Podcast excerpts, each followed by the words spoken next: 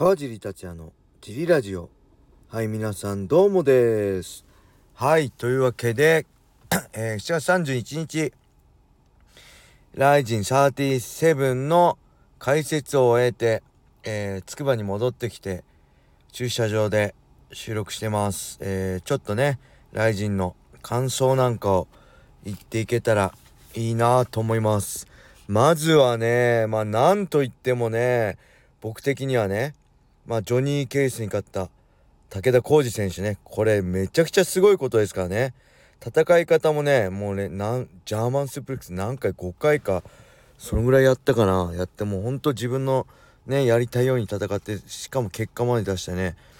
もう素晴らしい戦いだったと思いました。感動しましたね。やっぱりこのライト級っていうねあの階級においてなかなか日本人ファイターがね海外の選手に結果出せてない中でやっとね武田選手はねこうやってジョニー・ケースというね USC でもね戦ってる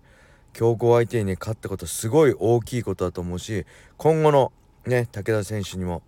期待ですね。大原選手もね期待できるしどんどんライト級にもね強い若いファイターが出てきてますね。はい。武田選手まだ若いですよね。確か26歳ぐらいですもんね。はい。そしてもう一つはねやっぱり伊沢聖華選手ね。ラーラ・フォントーラ戦、えー、いきなりねラーラが引き込んで、えー、すごい足手足長いんで、えー、あわやね三角入られそうだったんですけどしっかり対処はねしっかりしてて絶対、えー、片方の手抜かないでね両方の手入れといて対応はしっかりしてたしまあ危なげなく、えー、そこだけちょっと危険でしたけど対応としては間違ってなかったし、えー、その後もね逆転のねギロチンで1本。これはねもうねもう試合後のねマイクのギャップもギャップもね含めてもう踊るあっぱれですねほんとあっぱれ。もう僕もうに MMA 始めて、えー、まあ、20年ね経ってますけど、えー、ごめんなさい。もうほんと伊沢選手のことは分かりません。もうほんとそこが見えない。ちょっと楽しみですね。えー、まあ、ライト級あらスーパーアトム級のね、えー、4人が出揃いましたね。えー、まあ、レーナ選手、ね、パクシュー選手、浜崎選手、ね、伊沢選手。この4人、まあ、対戦カードとしてはもう再戦とかね、そういうの含めて同じ ACC とか含めたら、まあ、多分、レーナ選手対伊沢聖華選手ね、えー、で、パクシュー選手対浜崎彩香選手になると思うんで、まあ、その辺もね、楽しみです。で、もう一つね、えー、レーナ選手と戦ったスベッキスカ選手ね。これ僕戦前ね、IMMF っていうすごいオリンピック目指してるようなアマチュアのレベルの高いアマチュアで結果出しててね、それはもう、えー、パウンドとかもね、あるルールなんで、すごい戦績は2戦でしたっけ ?MMA2 戦と言いつつも、えー、まあ、試合時間はね3分3ラウンドなんですけど実績経験は意外意外とあるんで打撃もできるしね1本も強いんでちょっと危険かななんて言ってたらまあ勝ったのはレーナ選手だったんですけどやっぱいい選手でしたね。まだ若いし、うん、今後ちょっと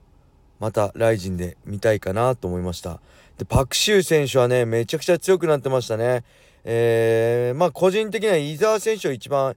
苦しめたのはねパクシュー選手だと思うんでその辺も含めてね、えー、ちょっと台風の目に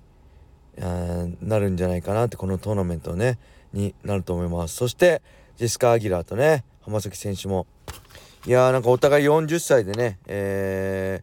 ー、なんだろうその歴史の詰まったねすごい戦いをしてえー、なんだお互い愚直に勝ちに行く姿すごい面白かったですね。はい。そしてあとはまあやっぱ所秀夫選手ね。やっぱりごめんなさい。もう本当にあの公平な立場で見ようと思ってもなんかね所選手あのに優勢見ちゃうんでちょっとねジャッジも含めて僕まあこのままだったら所選手も勝ちもあるかなと思ったんですけどやっぱりね強かったですね。あの新竜選手、えー、やっぱスピードもね違うしフィジカルも強いしねもう穴がないんですよね。1本取られる。寝技はめちゃくちゃ強いしねレスリングも強いし。打撃もすごい良くなってるしこれねまあフライ級ねえー、まあ、ディープでフライ級グランプリがあるんで、まあ、なかなか対戦相手いないし本人もね USC 目指してるっていうんで、まあ、その辺も含めてね今後、えー、海外のね強豪とのえー、試合を見たいなってすごい思いました。本当強かったですね。はい。そしてもう一つね僕は一番一番というか結構注目すごく注目してたスダリオ選手。やっぱり強かったですね。これはもう僕解説中も言ったけどねえー、ねえー、今までのねヘビー級の日本人選手も合わせて過去最高のヘビー級ファイターになるんじゃないかなって思います。本当ね吉田秀彦さんとかねあのー、藤田さんとかね遠征さんとかいっぱいいましたけどそれを超えるような実績を作れるようなねファイターになるんじゃないかな。まだ若いですからね。ちょっと楽しみです。またねどんどんあの試合してほしいですね。うん。やっぱ試合しないと強くならないんで若い時はもうどんどん試合するべきですよね。はい。で本谷選手もごめんなさい。僕太田選手はねこれかなり有利なフィジカルでね行ってしまうんじゃないかなと思ったんですけどやっぱポテンシャルだけではねなかなか MMA では勝てないよっていうのをね、えー、身をもって体験させてあげたみたいな強かったです。本谷選手。これね岡田戦もそうだったんですけど僕ついついねあのー、こうそうやってあのなかなかねトップ4に食い込めないでいる状態を見ると結構ね舐めちゃうんですけど本当改めてねこの本谷選手の強さ本当びっくりしましたね。はい。そして急遽参戦の関選手とねえー、中原選手、えー、これ僕最初ちょっとね手数少ないかなと思ったんですけど最後の最後お互い気持ちの入ったねあの試合ですごい良かったですね。あの中原選手の良さも出たし関選手ねショートのあ急の試合でね試合を受けた中でもしっかり覚悟を見せましたね。はいそして阿部大地選手も強かったです。えー、マルコス選手ね、えー、ちょっとスタミナ切れてましたね。この辺やっぱ阿部選手ウェルター級の阿部選手は強いなってやっぱここはもう、えー、もう一人のねウェルター級日本人トップ中村慶太郎選手の試合見たいですね。うん、でまあこれね山本空選手やっぱ、まあ、ここ乗り越えてほしかったんですけどやっぱりきつかった強かったですね。ケラもやっぱフェザー級のまあ日本人フェザー級のねこのなんだろう門番っていうかここ乗り越えないと、まあ、その上に行けないみたいな。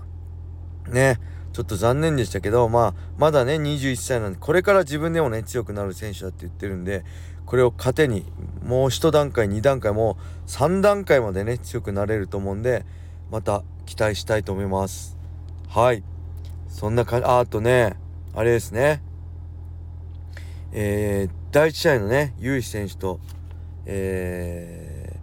ー、何でしたっけハルト選手ね。えー、これはねなんかもうほんとユー選手って強い弱いじゃないんですよね。えー、もうかっこいいかかっこいいくないか。まあほんとかっこいいに全振りしてるんでそれも面白いなと思うしかっこいいためにかっこよく見せるために強くなる。かっこよく見せるために試合に勝つ。これもね立派な、あのー、格闘技をやる動機だと思うしえっ、とねまあこれ正直ねあのー、こうお互いねリングで、えー、リングアナに名前呼ばれてわーって手挙げるじゃないですか。あの時点でねちょっとね僕あこれ有志選手勝つなと思いました。まあ、なんでかっていうとあの 春樹選手がこう手を挙げた時にね脇毛がボサッと入ってたんですよ。もうこれ正直個人的にはね、まあ、ホストでこう脇毛剃ってない時点でねもう正直負けてるなと思ってねちょっとがっかりしましたねホストだったらかっこよさをね売りにしてる仕事であればねまあファイターもそうですけど脇毛の処理はねもうこういうご時世なんでしっかりしてほしいなって個人的には思いましたねはいあとは何かあったかな？あえっ、とね会場入りはね満員ではなかったです。3階席はね完全に潰してましたね。でフジテレビ、えー、撤退してからの沖縄大会そしてここ埼玉スーパーアリーナとね2大会目でしたけど実況周りもねちょっとちょっとだけ変わってましたね。あのー、なんだこうライトがないとかねいろいろこうマイクのこの設定のやつはいつもと違うとかね。まあその辺はもう全然あのマイナスではないんですけどあやっぱフジテレビがなくなったらちょっと変わったなって思いました。はい。あとはねえー、あれですね。えー、まあいろいろまあコロナ禍とかもありつつまああのー、実況アナウンサーもね2人でやってたんで矢野さんとね河内さんってシュートの実況をやってるね、アナウンサー2人でやってたんで大変そうでしたね。あのー、まあ解説はね、まあいわゆる試合見てね、喋るだけなんで、あれなんですけど、僕前から思ってたんですけど、この、特にね、矢野さんとか、あのー、選手のね、入場シーンで、こう、まあ鈴木さんもそうですけど、フジテレビのね、あのー、工場を切るじゃないですか。その物語みたいな、これこうでこうでこうで、この選手はこうで、みたいな、この入場シーンに合わせて、これがね、すごい大変だなと思ってね矢野さんに聞いてみたらねやっぱそれ結構大変みたいですね。あのー、これ例えとして間違合ってるか間違ってるか分かりませんけど、えー、まあ芸人で言えばねまあその入場の時の工場はまあコントですよね。でまあ実況解説はまフリートークですねフリーに自由にしゃべる。でまあ、えー、フリートークはもう大変なんですけどそのまま臨機応ね臨機応変に合わせるしかないんでただコントってまあ、ネタを作るしかないじゃないですか。で、この工場も、もう文章を作るしかないんですよね。で、1試合で2人いるんに、ね、2人選手いるんで、2つでしょ？で、今日なんか、えー、まあ、矢野さんなんか、1、2、3、4、5、6、7、8試合とかね、解説してるんですよ。そしたらね、16人分ですよね。あのー、もうほんとこの台本を16人16個作るってね試合前に。これすごい大変だと思うんであのー、ぜひねこの入あのー、実況のねアナウンサーが入場の選手が入場する時にしゃべるこの向上をね次回大会からすごい気にして、えー、聞いていただけるとすごい嬉しいです。で僕もやっぱりね忘れられない実況とかあるしね。あのー、まあ一番はね、えー、あれですね。僕の個人僕のじゃないですけどプライド武士道ねライト級グランプリの決勝小見隆則対ねマッハ桜隼人僕の師匠ね。それをねここでまああのアナウンサーが言った工場が今でも忘れませんね。あのあと時代がねあと少し動いていればこの男はね最強の男としてこの舞台で戦ったでしょうってこのマッハさんのことですよね。やっぱマッハさん当時はもう30超えてたかな。えー、そのもしねもうちょっと時代が早く回ってれば世界最強のね1のねトップの一人としてこの男はこのリングで戦ってたでしょっていうねそのマイ工場あ確かにいいこと言うなと思ってねすごい感動したのをね今でも覚えてます。はい。なんで是非これからねそこも注目ねアナウンサーのそこも注目していただけると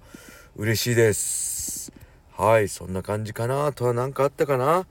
そんな感じですね。あのーまあ、えー、解説のね、あ、あとあれですね、9月25、えー、埼玉スーパーアリーナ決まりましたね。えー、メイウェザー、ね、朝倉未来。